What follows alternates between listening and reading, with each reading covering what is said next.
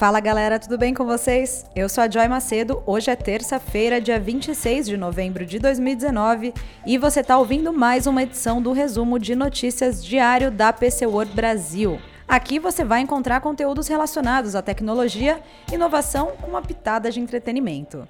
O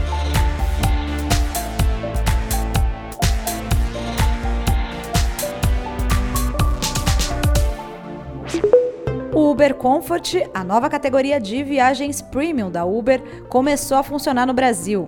A modalidade conta com carros mais espaçosos e permite aos usuários informar o motorista parceiro suas preferências de viagem antes mesmo de entrar no carro. A novidade foi anunciada em agosto, mas apenas nos Estados Unidos e no Canadá.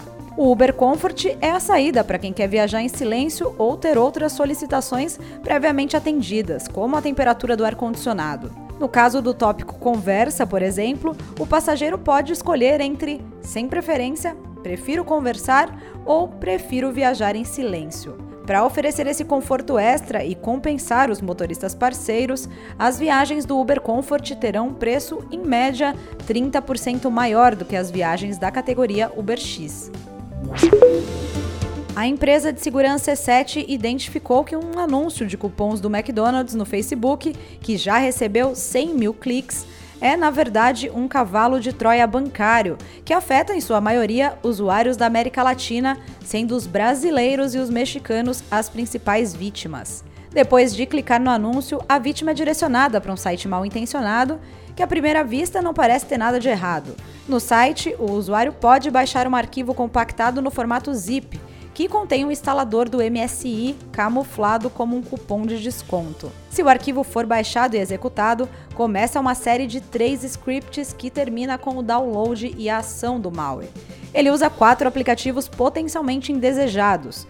Todos eles são cópias modificadas de softwares legítimos, com o objetivo de extrair as credenciais armazenadas de e-mails e navegadores dos usuários infectados. Para se proteger, as dicas são as clássicas.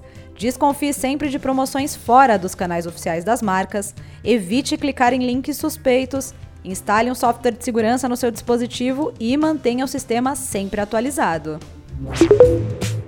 Na última segunda-feira, o Ministério da Educação revelou o novo aplicativo ID Estudantil. A novidade vai funcionar como uma carteirinha estudantil virtual para os alunos do sistema educacional brasileiro. Assim, é possível usá-la para garantir a meia entrada em eventos culturais e esportivos. O estudante não vai precisar gastar nada para garantir a ID estudantil. As entidades que já são responsáveis por emitir carteiras estudantis, como a União Nacional dos Estudantes, a UNE, também vão emitir esse documento. O aplicativo da opção disponibilizada pelo governo já está na Play Store e uma versão para iOS vai ser lançada em breve.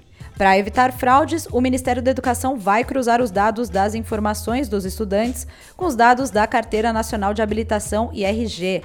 De acordo com o MEC, os menores de idade devem pedir autorização do responsável legal para instalar e cadastrar as informações do aplicativo.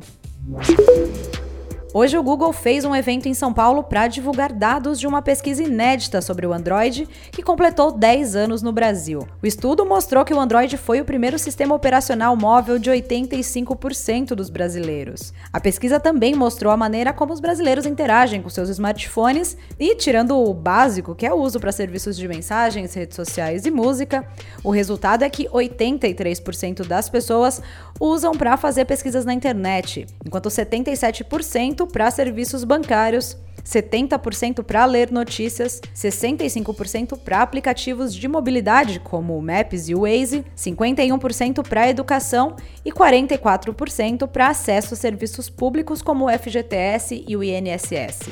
Um detalhe interessante é que o Android ajudou a reduzir o preço médio dos smartphones em 36% entre 2012 e 2017, o que possibilitou o aumento do acesso da população a uma tecnologia que antes era restrita a uma pequena parcela da população.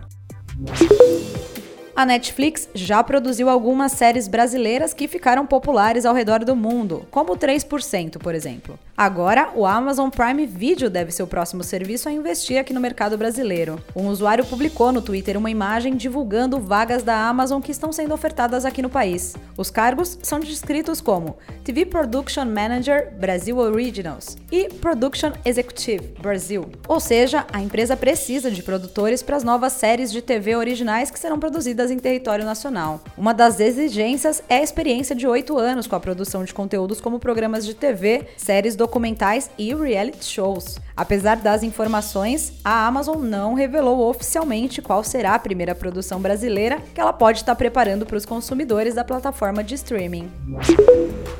E por hoje eu me despeço por aqui, mas para mais informações, acesse o site da pcworld.com.br ou procura PC World Brasil nas redes sociais e também no YouTube. Beijos, até amanhã!